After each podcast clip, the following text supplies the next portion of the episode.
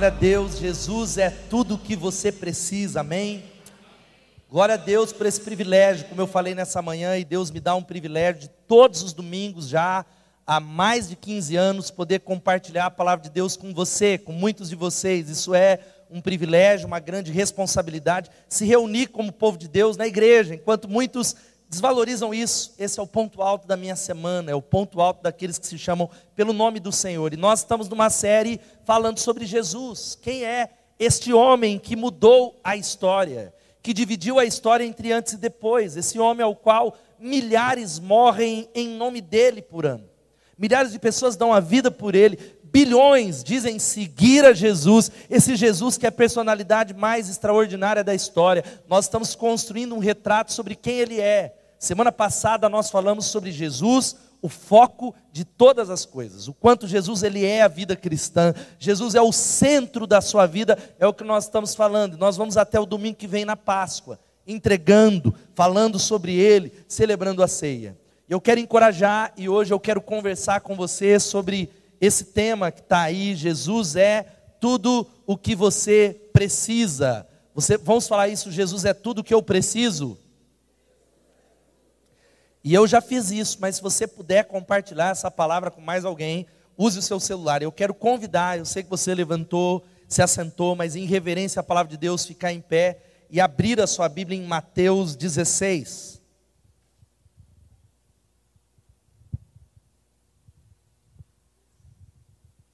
Evangelho de Mateus, capítulo 16, nós vamos ler os versos de 13 a 23. Você que está em casa também, se você está com a sua Bíblia em reverência à palavra de Deus, fique em pé e nós vamos ler o texto. Ou abra a sua Bíblia, ou ligue a sua Bíblia. Eu tenho notado algo, como eu falei nessa manhã, eu quero encorajar você que antigamente, e antigamente no sentido não negativo, mas positivo, o povo de Deus, o povo que era crente, era conhecido por uma coisa: era o povo da Bíblia. Era o povo que carregava a Bíblia. Hoje eu tenho visto que esse fenômeno tem diminuído. Então eu quero encorajar você. Você pode usar o smartphone, mas use a Bíblia, carregue a Bíblia, impunha a palavra de Deus. Hoje talvez você use no seu smartphone. Eu quero crer que seja assim.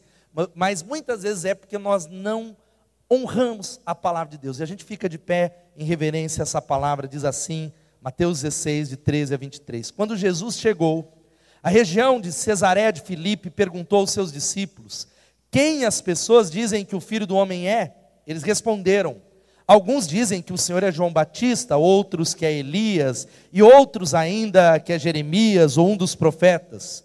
E vocês, perguntou ele, quem vocês dizem que eu sou? Simão Pedro respondeu: Tu és o Cristo, o Filho do Deus vivo. Jesus disse: Que grande privilégio você teve, Simão, filho de João. Foi meu Pai no céu quem lhe revelou isso nenhum ser humano saberia por si só. Agora eu lhe digo que você é Pedro, e sobre essa pedra eu edificarei a minha igreja, e as forças da morte não a conquistarão. Eu lhe darei as chaves do reino dos céus. O que você ligar na terra terá sido ligado no céu, e o que você desligar na terra terá sido desligado no céu. Então ele advertiu a seus discípulos que não dissessem a ninguém que ele era o Cristo. Os versículos 21 a 23. Daquele momento em diante, Jesus começou a falar claramente a seus discípulos que era necessário que ele fosse a Jerusalém e sofresse muitas coisas terríveis nas mãos dos líderes do povo, dos principais sacerdotes e dos mestres da lei, seria morto, mas no terceiro dia ressuscitaria. Pedro chamou de lado e começou a repreendê-lo por dizer tais coisas. Jamais, Senhor, disse ele, isso nunca lhe acontecerá. Jesus se voltou para Pedro e disse: Afaste-se de mim, Satanás, ou arreda-te de mim, Satanás. Você é uma pedra de tropeço para mim. Considera as coisas apenas do ponto de vista humano e não da perspectiva de Deus. Que Deus abençoe a sua palavra. Quem as pessoas dizem que é o filho do homem? E a outra pergunta: quem vocês dizem que eu sou? Diz Jesus. Vamos orar mais uma vez. Abaixe sua cabeça, Senhor. É no teu nome santo, como fizemos nessa manhã, que nos reunimos para dizer que tudo é sobre o Senhor. Tudo é para a tua honra e tudo é para a tua glória, Rei dos reis e Senhor dos senhores. Nós nos inclinamos, nós nos prostramos e pedimos a ti: toma a inquietação da nossa mente, toma a ansiedade do nosso coração. Nós repreendemos a obra maligna, o pássaro que diz a parábola que é Satanás, que tenta roubar a semente da palavra que pode frutificar, que pode germinar. Nós oramos agora que toda inquietação, todo medo, todo desassossego se retire agora na autoridade de Jesus, seja aqui ou em quem está em casa. E ó Pai, nós ouviremos a tua voz. Nós nos comprometemos a ouvir a tua palavra. Fala conosco, fala conosco mexe conosco, salva, que essa noite, como foi nessa manhã, seja noite de salvação e de mudança. É no nome de Jesus que nós oramos. Amém, amém e amém. Pode se assentar. Dizem que Sócrates, o grande filósofo, ele era alguém muito sábio, mas não porque ele soubesse todas as respostas certas, mas porque ele era alguém que sabia fazer as perguntas certas. Perguntas, perguntas e perguntas. Perguntas são extremamente importantes porque perguntas têm o poder de mexer com quem nós somos. As perguntas têm o poder de fazer nós questionarmos, avaliarmos. As perguntas nos incomodam, elas mostram a nossa ignorância. Elas fazem nós pensarmos em coisas que nós não sabemos, o quanto nós não sabemos. Elas têm o poder de mudar a nossa vida. Jesus era um mestre em fazer perguntas. E existe um livro extraordinário chamado Jogo das Perguntas, onde o Dr. Gregory Stock ele faz perguntas extraordinárias que nos deixam desconfortáveis. E eu quero ler algumas dessas perguntas que ele faz no seu livro para você avaliar e talvez responder. Ele faz algumas tais como: se você estivesse para morrer essa noite, sem a oportunidade de se comunicar com quem quer que fosse, do que mais se arrependeria de não ter dito a alguém? Por que, que você ainda não disse? A outra pergunta, você descobre que seu maravilhoso filhinho, quem tem filhos aqui, levanta a mão. Olha que pergunta para você pensar. Seu maravilhoso filhinho de um ano, devido a uma confusão feita no hospital, não é seu. Você iria querer trocar ele de novo e corrigir o erro? Ou deixava quieto, do jeito que está? Outra pergunta que ele faz. Eu estou igual o pastor Regivaldo aqui, com 5 graus. Eu estou com tanta dor de cabeça, não é o jejum normal, pode ser os 5 graus. Se você pudesse usar um despacho para ferir alguém, você faria? Se pudesse fazer uma macumba, você é crente. Você faria uma outra coisa. Sua casa, com tudo que você possui, pega fogo. Após salvar seus entes queridos, né? Eu espero que você salve, sua mulher, seu marido. Tem gente que deixaria pegar fogo. E animaizinhos de estimação. Você tem tempo para entrar lá e salvar pela última vez e apanhar alguma coisa. O que seria? E a última pergunta que eu quero fazer nessa noite que ele faz: ao estacionar tarde da noite, você raspa de leve a lateral de um Porsche. Você está certo de que ninguém mais percebeu o acontecido. O dano é pequeno e seria coberto pelo seguro. Você deixaria um bilhete? E aí eu me lembro de uma história de alguém que numa mesma situação, ele bateu num carro, mas diferente dessa situação, cheio de gente no estacionamento. Sabe o que ele fez? Ele pegou um bilhete e ele escreveu assim: Vocês acham que eu estou deixando meu nome e telefone, mas eu não estou. Dobrou e colocou no carro. Talvez muitos de vocês fariam isso, mas perguntas elas mexem conosco. E esse texto é um texto extraordinário. Jesus está em Cesareia de Filipe, e é talvez você sabe que o nome é por causa do César. Cesareia, um nome que era dado, e é uma, uma região onde havia uma série, um sincretismo religioso. Havia uma expectativa no povo de Israel que o Messias chegaria, e o Messias quer dizer o Cristo, Messias ou o Cristo, ungido de Deus. Porque o povo de Israel, ele esperava que viria um rei, um rei definitivo, que inauguraria o reinado de Deus na terra. Havia essa expectativa no ar de que o Messias chegaria e ele faz algumas perguntas. A primeira delas é: quem os homens dizem que eu sou? Jesus ele faz essa pergunta. A segunda pergunta, mais direta para os discípulos, ele diz: quem vocês dizem que eu sou? E eu creio que responder a essa pergunta vai mostrar para você e vai determinar o curso da sua vida, a sua eternidade, e você vai poder receber tudo o que Jesus tem para dar. E você só saberá que Jesus é tudo que você precisa respondendo perguntas. Avaliando de verdade nessa noite, você que está em casa, entendendo, respondendo, avaliando. Eu quero te convidar a avaliar. É uma conversa com você. Enquanto eu prego, você responde a uma pergunta do fundo do seu coração a pergunta que vai levar você a um significado. Nós estamos vendo uma multidão de pessoas que dizem: Jesus é Deus, Jesus é o Senhor, Jesus é tudo que eu preciso, mas estão buscando esse significado em outras fontes. estão buscando a saciedade, a satisfação numa série de coisas boas, uma série de coisas talvez muito interessantes, mas que não podem preencher. E nessa noite existem três perguntas que nós precisamos responder para entender que Jesus é tudo que você precisa. A primeira delas, que é a que Jesus fez: quem os homens dizem que Jesus é? Quem os homens dizem que Jesus é? Vamos fazer essa pergunta?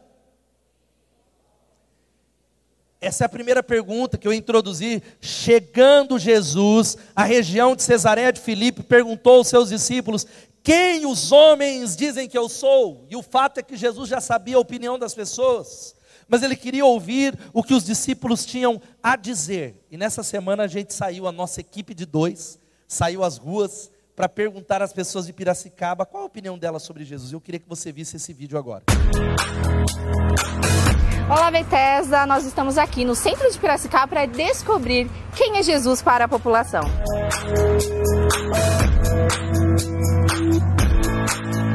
Antônio, para você, quem Jesus é? Pegou meio de surpresa, mas Jesus acho que é tudo na Terra. Pouco entendo, na verdade, de religião.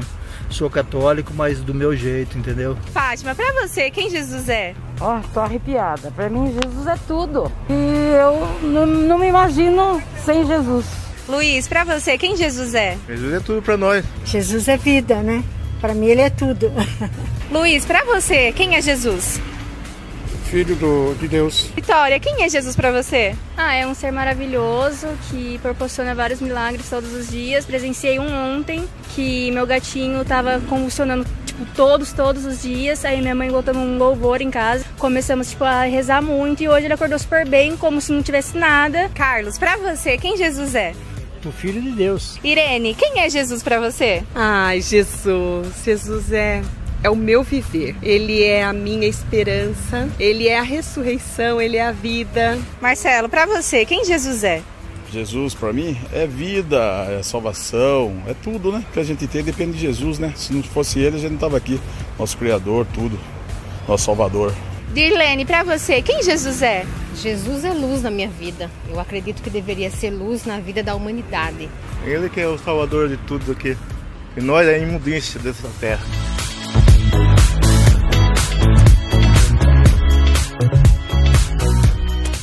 Só não deixa a EPTV descobrir a Thaís, que a gente pode perder a nossa repórter aqui. Mas o fato é que o mundo tem opiniões sobre Jesus.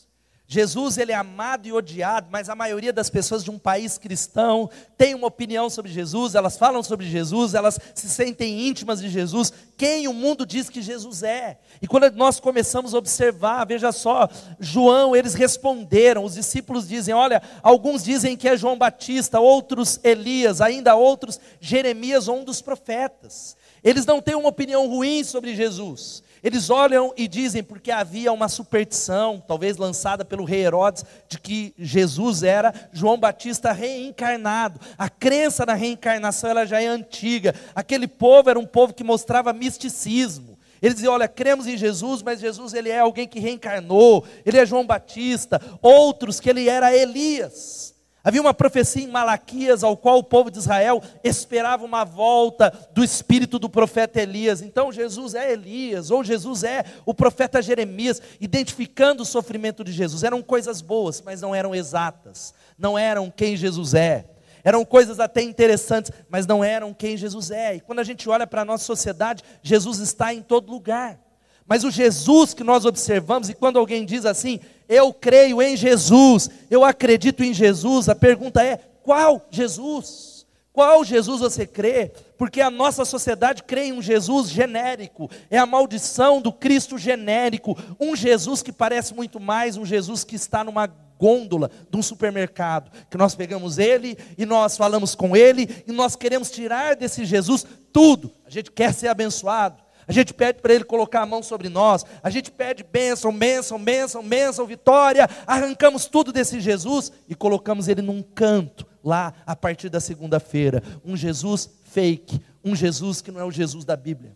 Quando a gente observa Jesus, veja só, Larry King, que era apresentador do programa, um dos mais famosos do mundo, falando com o pastor Tim LaRue, que é o autor do Deixados para Trás, ele disse assim no intervalo: Eu não sou uma pessoa que crê, mas eu tenho profundo respeito por Jesus Cristo. Eu acredito que ele foi a pessoa mais influente que viveu. Jesus está em todos os lugares, como nós falamos, apresentado apresentado com boas opiniões, desde os desenhos, os Simpsons, ou talvez o South Park, ou nos especiais profanos de Natal do Portas dos Fundos. Jesus está lá e todo mundo tem uma opinião. As pessoas dizem: Jesus é assim, Jesus é de uma outra maneira.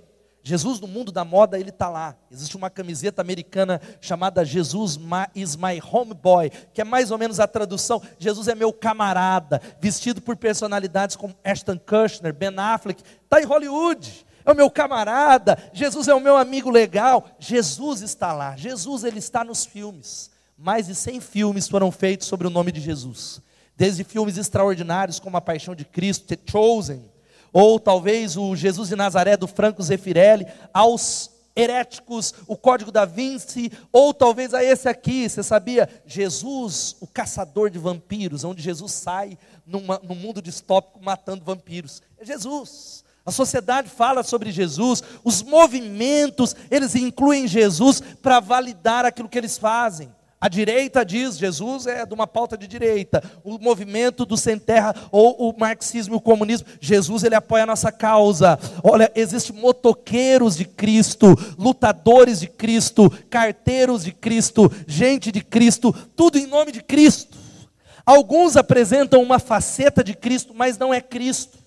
É um pedaço de Cristo, mas incompleto. Nós vamos talvez para a mídia, nós vamos para os cantores. Nós vemos pessoas falar do nome de Jesus desde a conversão do rapper Kanye West ao Justin Bieber, ou Rodolfo Abrantes, e tantas pessoas elas dizem: Ó, oh, o mundo, quem o mundo diz que eu sou? Jesus é assim. Nós amamos esse Jesus, nós estamos felizes com esse Jesus. A gente vai para o mundo dos esportes e a gente vê, ó, veja só, o Kaká, Stephen Curry, talvez um dos maiores jogadores de basquete do mundo. O Neymar, 100% Jesus, eu tenho Jesus no meu coração. Olha o goleiro Alisson tantas personalidades que falam sobre esse Jesus. Quem pode dar um glória a Deus? Mas essa é a opinião do que os homens dizem quem ele é. Essa é a primeira pergunta que Jesus está fazendo, e é incrível, veja só, eu queria que você ouvisse, como nessa manhã, como as pessoas insistem em dizer que todas as religiões ensinam a mesma coisa. Você já ouviu isso? Quantos já ouviram falar que todos os caminhos levam a Deus? Muitas pessoas dizem, pastor, não é religião que salva, está certo. Não é a religião que salva, mas elas dizem assim: toda religião é boa, toda religião ela, ela fala de coisas boas, mas guarda isso. Mas em relação a Jesus, elas não ensinam a mesma coisa. Em relação a Ele, elas não têm a mesma opinião. Veja só, os cristãos liberais dizem que Jesus era um homem bom. É a opinião que eles têm. Quando a gente vai para as testemunhas de Jeová, elas dizem que Jesus era Miguel, o arcanjo, um ser criado que se tornou, não é com maiúsculo, um Deus minúsculo.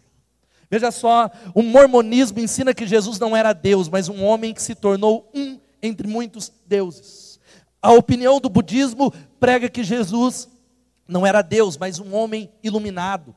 O islamismo ensina que Jesus foi simplesmente um homem e um profeta inferior a Maomé. E aí veja só, nós podemos seguir para o espiritismo que diz que Jesus é o modelo de ser humano mais perfeito que Deus ofereceu para seguir de guia, é aquele que alcançou. Sabe qual que é o problema?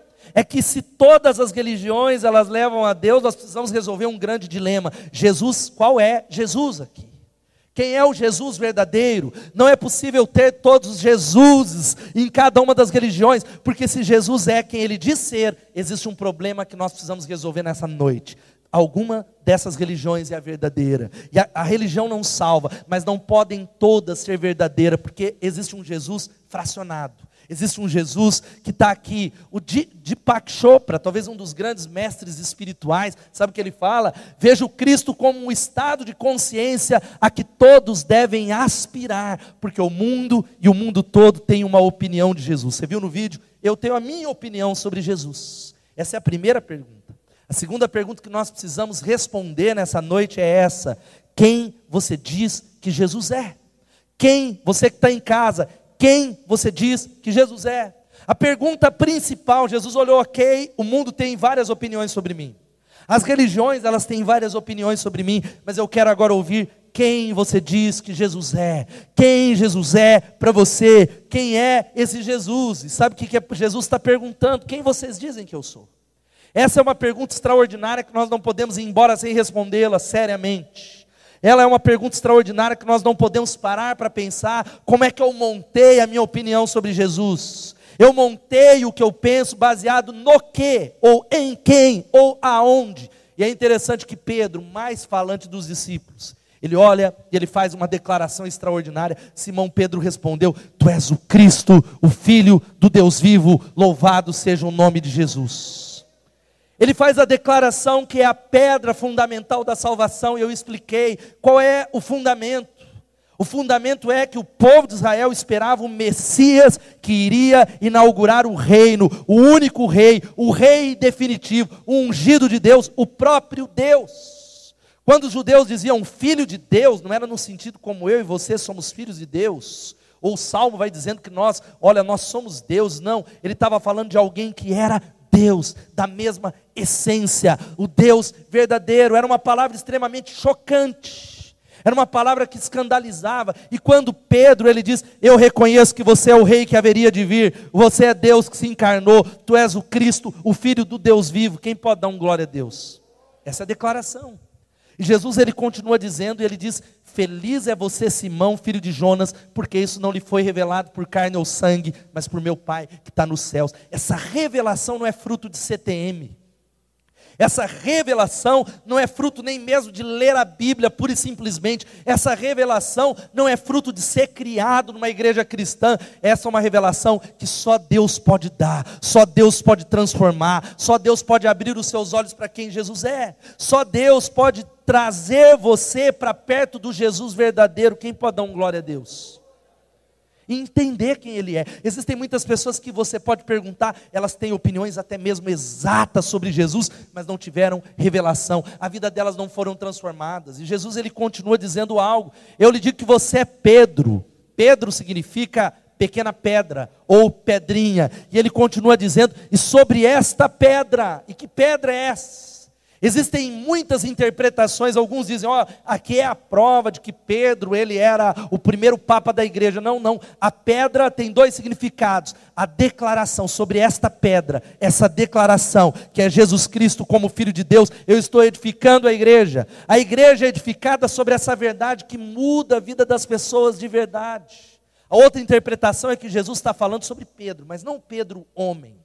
Não o Pedro carne, mas o Pedro confessante. O Pedro que está fazendo essa confissão aqui. Tu és o Cristo, o Filho do Deus vivo. O Pedro transformado. Os crentes que são transformados, ele diz assim: Olha, eu edificarei a minha igreja e as portas do inferno não vão vencer a igreja do Senhor. As portas do inferno, não importa, as portas do inferno não podem vencer a igreja de Jesus. Ele vai falando algo que você precisa guardar. Eu dou a vocês, eu darei as chaves do reino dos céus. E o que você liga na terra é importante a igreja. E você não é a igreja sozinho. Falar para quem está do seu lado, você não é a igreja sozinho. Não não tem como ser crente em casa. Tem, campus online é campus online, não é igreja. A igreja é o ajuntamento do corpo. Ele diz: Eu dou ao ajuntamento, eu dou à igreja, eu dou ao povo de Deus as chaves, e aquilo que você liga na terra é ligado nos céus, e o que você desligar na terra terá sido desligado nos céus. Louvado seja o nome de Jesus. Agora eu preciso que você ouça como nessa manhã, dezenas de pessoas confessaram Jesus pela primeira vez. A resposta a essa pergunta vai determinar todo o curso da sua vida, para onde é que você vai e como é que você vai viver.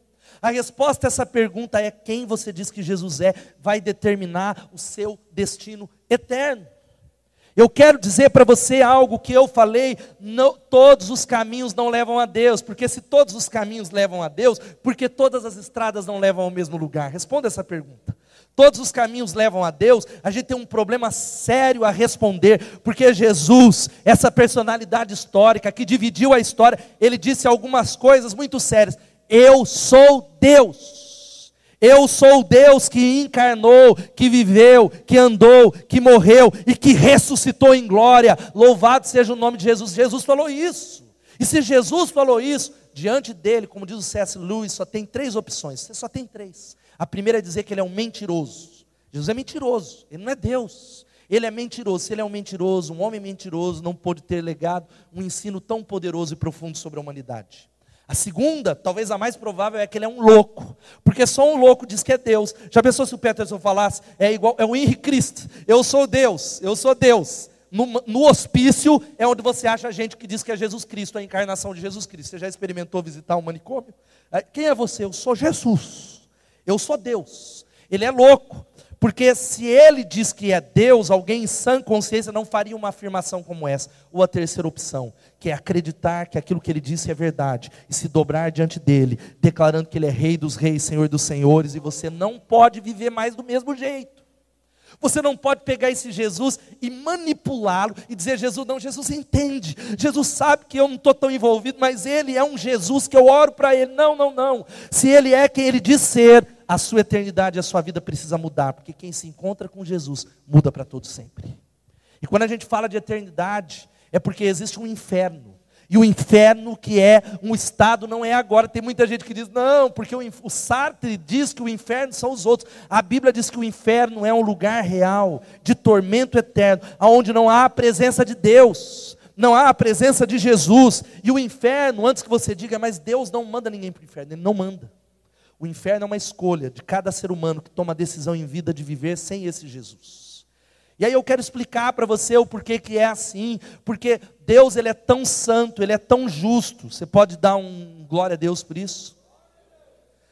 Quantos veem injustiças acontecendo no mundo e, e, ficam indignados? Levanta a mão, você diz: não pode, o mal não pode vencer, e parece que em muitas situações o mal está vencendo. Parece que existem situações que a gente diz: até quando? Até quando e até quando? A gente olha para a guerra na Ucrânia, a gente olha para situações. Hoje de manhã eu contei uma, uma história, minha filha falou: pai, contou tudo errado. Então eu, ela anotou para mim e uma situação. Para quem gosta de histórias de crime, quem gosta de histórias de crime aí? Acontecido. Em 13 de agosto de 2018, a Shannon Watts, casada com Chris Watts e mãe de Bela e Celeste, duas crianças, ela chegou às duas e meia da manhã após uma viagem a trabalho. No dia seguinte, ela tinha uma consulta médica, ela estava grávida de 15 semanas do seu terceiro filho, e de repente uma amiga notou falta dela, ela não atendia as ligações, ela não aparecia em nenhum lugar, ela começou a desconfiar, então ela ligou para a polícia, que ela desapareceu de casa sem deixar nenhum sinal, apenas a o seu telefone lá. E a polícia chega até o marido achando muito estranho. Ele faz o teste do polígrafo e ele mente, ele é reprovado e aí ele confessa. Sabe que ele confessou que na noite em que ela chegou, ela desconfiava que ele estava traindo ela, confrontou e, ele, e ela falou: Agora que eu sei disso, você nunca mais vai ver eu e as suas duas filhas. Sabe o que ele fez? Ele enforcou a mulher. No dia seguinte, dirigiu com o seu carro, levou ela para perto, a uma hora de viagem do seu trabalho, enterrou essa mulher no local em que ele trabalhava e depois, sabe o que ele fez? Asfixiou as suas duas filhinhas, matou as suas duas filhinhas. Sabe que eu estou contando essa história? Que essa história é muito comum quando a gente liga a televisão. E sabe por que está dizendo isso? Quando a gente olha para uma história como essa, a gente diz: o mal não pode vencer, o mal precisa ser punido, e Jesus, ele voltará para julgar cada pecado, Jesus voltará para trazer à tona, ele está dizendo: o inferno, sabe o que é? É o local onde o pecado vai ser punido, é onde o pecado, todos esses pecados, essas injustiças serão punidas, porque no céu não entra pecado. Você pode dizer assim: no céu não entra pecado? Então, como é que nós fazemos? Como é que eu posso entrar no céu quando nós nos identificamos com a morte de Jesus e dizemos: Jesus, tu és o Cristo, o Filho do Deus vivo, muda a minha vida, o sangue dele lava os seus pecados. Quem pode dar um glória a Deus? E quando a gente chega diante de Deus, nós podemos entrar. Agora, aqueles que não confessam Jesus, a eternidade longe de Deus. E vai ter um dia, gente, em que haverá um grande julgamento. E esse grande julgamento, Deus vai convidar cada um de nós, cada um de vocês, e Ele vai falar: vai passar aqui cada um dos pecados. Até aquele que você falou, não acredito, eu, eu acobertei, eu escondi, vão saber? Vão.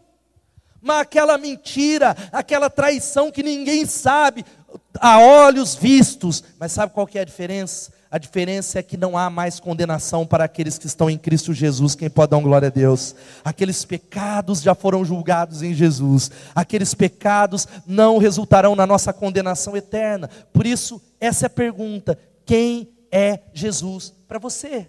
Agora, a última pergunta que nós vamos responder nessa noite não está nesse texto exatamente, é uma outra que é: quem Jesus se diz ser? A terceira e última pergunta é: primeiro, quem ele é para você, e a terceira é: quem Jesus diz sobre ele mesmo? Quem Jesus está declarando sobre ele mesmo? E quem, presta atenção, quem ele diz ser é quem ele é, e o que ele é é sempre o que nós precisamos. Louvado seja o nome de Jesus. Eu vou repetir.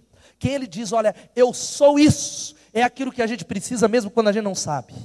Eu tenho visto uma multidão de jovens indo embora, uma multidão de pessoas indo buscar sentido, significado, fama no relacionamento, no sexo, na fama ou em qualquer outro lugar, mas eu quero dizer para você: isso não vai satisfazer, isso não preenche, não tem como, não é possível, porque Jesus é aquilo e é tudo o que você precisa. Quem pode dizer amém?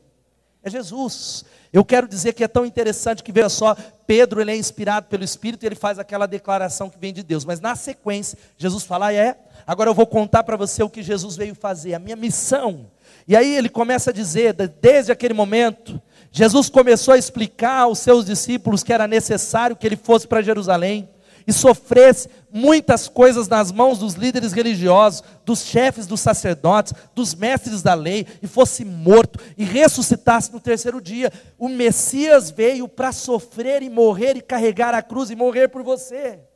Sabe o que Pedro faz? Pedro, o mesmo Pedro que foi inspirado por Deus, na sequência ele diz: então Pedro, chamando-o à parte, começou a repreendê-lo, dizendo: Nunca, Senhor, isso nunca te acontecerá, está amarrado, eu profetizo que não, o Senhor é cal, o Senhor é cabeça e não cauda, não haverá sofrimento sobre a sua tenda, praga nenhuma chegará. Aí Jesus olha para ele, virou-se e disse a Pedro: Para trás de mim, Satanás, você é uma pedra de tropeço para mim, porque você não pensa nas coisas de Deus, mas apenas naquelas que são dos homens.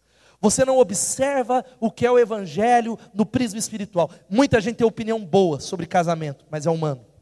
Muita gente tem opinião legal sobre dinheiro, mas é humano, não é espiritual, não é no reino dos céus. Sabe por que Pedro faz isso? Talvez por um egoísmo, ele não queria perder Jesus. Ou talvez porque ele desejava um Cristo sem cruz. E não existe cristianismo sem cruz. Não existe evangelho sem cruz. Jesus os chamou à vitória. Quantos creem que há muita vitória? Quem, você crê que há vitória depois dessa palavra? Não é pegadinha. Quantos creem que há vitória? Ele é o Cristo vitorioso. Dá um glória a Deus. Mas ele nos chama para carregar a cruz. Se alguém quer vir após mim, negue-se a si mesmo, tome a sua cruz e siga-me. E cruz na palavra de Deus é o discipular, não é a sogra. Cruz não é o sonho, ah, eu tenho uma cruz na minha vida, que é a minha mulher, pastor, ela é a cruz que eu tenho que carregar. Aí a cruz é um filho problemático, a cruz, não, não, não. A cruz é instrumento de morte, é morrer para si. É dizer, Deus, eu rendo a minha vontade, Senhor, eu me lanço aos teus pés, Jesus, eu estou seguindo pura e simplesmente aquilo que o Senhor diz que eu devo fazer, louvado seja o nome de Jesus, porque Jesus é a ideia original de Deus para a humanidade. Sabe essa bagunça toda que está aí, que você acha que é político que vai resolver? Às vezes eu vejo crente, direto eles vão no meu inbox, é pastor, você tem essa opinião, porque não sei o quê, aí o cara briga e mata por político, mas talvez não tenha coragem de falar de Jesus para ninguém. Observa algumas redes sociais, eu falei, se ele fosse tão militante pelo Evangelho de Jesus, o Brasil seria salvo. Se ele fosse tão apaixonado por Jesus quanto ele é por política, quanto ele é pelos ídolos dele, pelo futebol, por ele mesmo. Tem gente que é apaixonado por ele mesmo. O reino de Deus já tinha chegado, mas eu quero dizer para você que Jesus é a ideia original de Deus. Ele está fazendo uma nova criação, ele está transformando pessoas de dentro para fora. Esse é o negócio do Evangelho, sabe por quê? O Evangelho não é religião, a religião não salva ninguém. Há muita gente que não teve o um encontro com Jesus por causa da religião dos pais, mas a religião dos seus pais não pode salvar você. Há muita gente que não segue o Jesus da Bíblia porque está preso, ah, porque os meus pais, ah, porque os meus avós. Venha e siga Jesus, Ele está convidando você para andar, é Ele que é o caminho, a verdade e a vida. Quem pode dizer amém? E queridos, há em Jesus tudo que pode tornar um homem amável e amoroso. É só Jesus que pode mudar a gente. Quantos aqui tentaram ser mais amáveis ou tentaram ser mais pacientes e fracassaram, sei lá, durante um período? Só eu e os irmãos ali? Nós falhamos. Vocês, a partir de agora, não vou ficar bravo. Aí passa um dia, você estoura. A partir de agora eu não vou pensar mal das pessoas. Passa um pouco, dois minutos, você já pensou mal. Ai, Jesus, tira. Ai, eu não vou. Sabe por quê? Existe um problema que só é consertado de dentro para fora. O Evangelho vem para mudar o coração. Há em Jesus tudo que pode para tornar um homem amável e amoroso. É Ele, somente Ele. Tudo é para Ele. O Orígenes, um dos pais da igreja, diz que Jesus é autobasília, ou Ele é em si mesmo o reino. Tudo tem a ver com Jesus. Queridos, aqui nada tem a ver com você. A questão não é você, a questão não é o irmão, a questão não é a nossa opinião. Tudo aponta para Jesus. Louvado seja o nome dEle. Eu fico com a palavra do Leonard Sweet num livro, coloca aí o pessoal da livraria, lembra para comprar, que todo mundo deveria ler o Manifesto de Jesus. Ele diz o seguinte: seria sábio lembrar que o melhor que podemos fazer é mudar o mundo, mas apenas Jesus pode salvar o mundo, porque o nome de Jesus significa o que ele diz ser. Deus salva. A missão de Jesus é a redenção da raça humana e o despertar de uma nova criação, porque se alguém está em Cristo, nova criatura é. As coisas velhas se passaram, eis que tudo se fez novo em nome de Jesus. Querido, olha aqui para mim. Eu vou fechar dizendo rapidamente o que Cristo oferece, ele é, e aquilo que ele é é aquilo que você precisa nessa noite. João, existem sete declarações de Jesus, desse Jesus onde ele diz: "Eu sou". Eu sou é a expressão que está em Êxodo capítulo 3, aonde quando Moisés veio a sarça ardente diz, olha, quando o povo de Israel perguntar quem é você, qual é o seu nome? Ele diz, eu sou o que sou. Eu sou o autoexistente, aquele que não conhece princípio e fim, aquele que não está preso às dimensões temporais, ao espaço e o tempo. Eu sou o Deus, eu sou o Iavé, eu sou o que sou. E Jesus se apresenta dizendo: Eu sou o que eu sou. Eu sou Deus. E sabe o que ele fala? Algumas declarações que nós precisamos nessa noite. A primeira, Ele é o pão da vida. Vamos falar isso? Ele está dizendo, então Jesus declarou: Eu sou o pão da vida, aquele que vem a mim nunca terá fome, e aquele que crê em mim nunca terá sede. E eu vejo ao meu redor fome, fome. Pessoas estão nesse auditório ouvindo essa mensagem, com fome na alma. Fome, fome, não sabe do que, fome desesperado. Ele acha, eu vou trocar de esposa, eu vou trocar de marido, eu vou trocar de empresa, eu vou mudar para uma outra nação. Ah, eu preciso é ficar famoso. Fome, fome, fome, fome. Jesus está dizendo para você, essa fome que você não sabe do que é. Eu sou o pão da vida, aquele que vem a mim nunca terá fome, e aquele que crê em mim nunca terá sede. É Ele que pode matar a sua fome. Sabe esse vazio? Sabe, essa, essa ansiedade é Ele. Vá até Ele, coma dele, beba dele. O segundo é que Ele é a luz do mundo. Jesus é a luz do mundo. E olha o que ele disse: Eu sou a luz do mundo. Quem me segue nunca andará nas trevas, mas terá a luz da vida. Irmãos, eu tenho observado uma sociedade que está nas trevas. Uma sociedade que tem opinião sobre tudo, mas aí alguns dizem: oh, é para a esquerda, o outro não é para a direita. Ah, o tapa do Will Smith é isso, o outro diz, não, não é, e a gente fica confuso, sem saber para onde ir. Jesus está dizendo: você precisa de direção, eu sou a luz.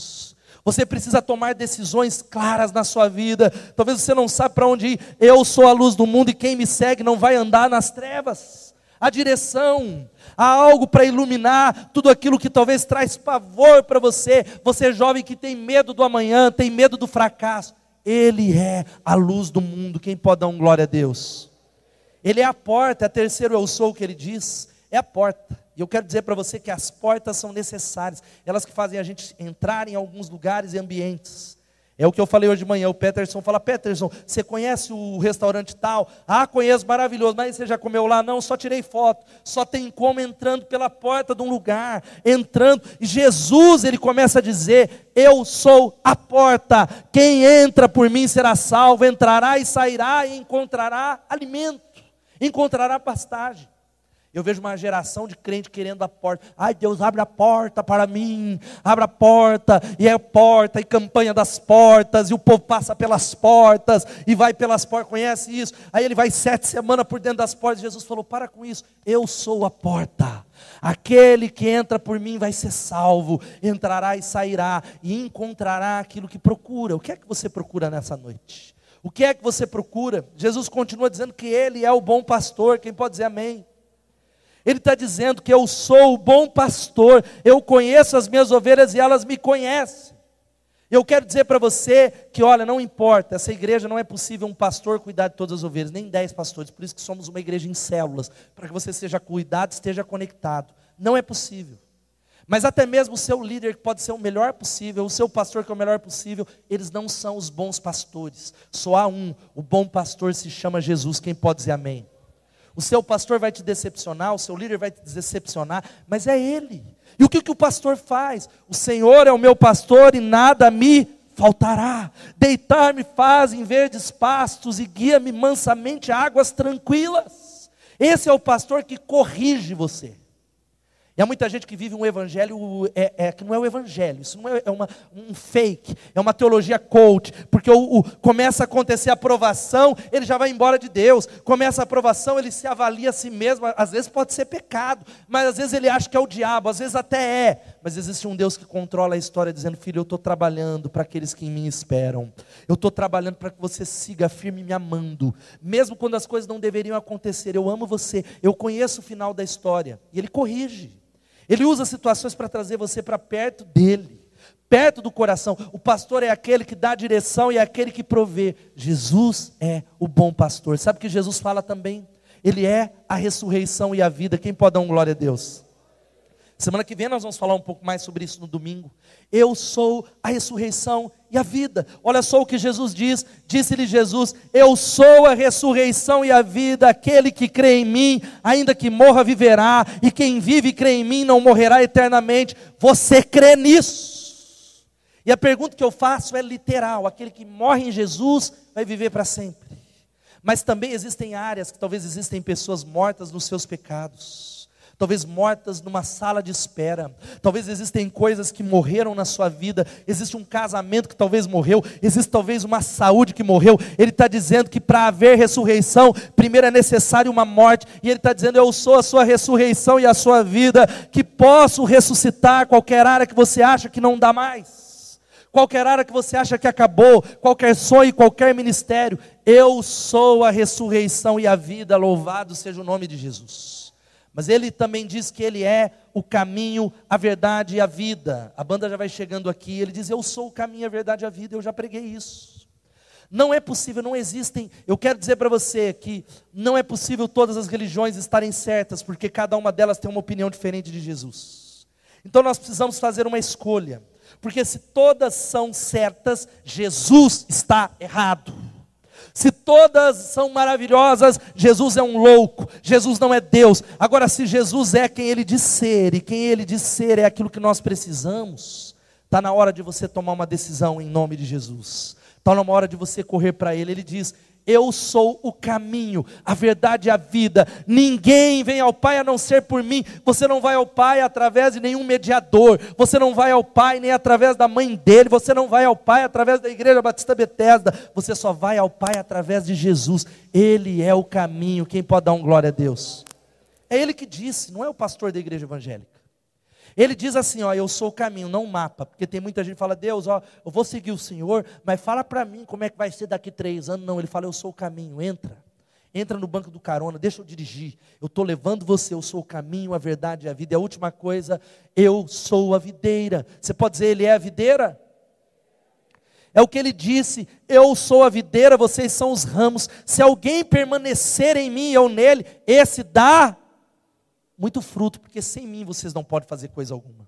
Sabe que Jesus está falando que há muitos que são discípulos, mas não estão ligados na videira, e é por isso que o casamento não frutifica, a vida financeira não frutifica, a vida emocional não frutifica, a vida espiritual não frutifica. A, todas as áreas da vida precisam frutificar, mas como é que ela frutifica? Estando nele, permanecendo nele. Como é que eu permaneço nele? Amando a ele, obedecendo a ele ouvindo a Ele, seguindo a Ele, colocando a vida diante dEle.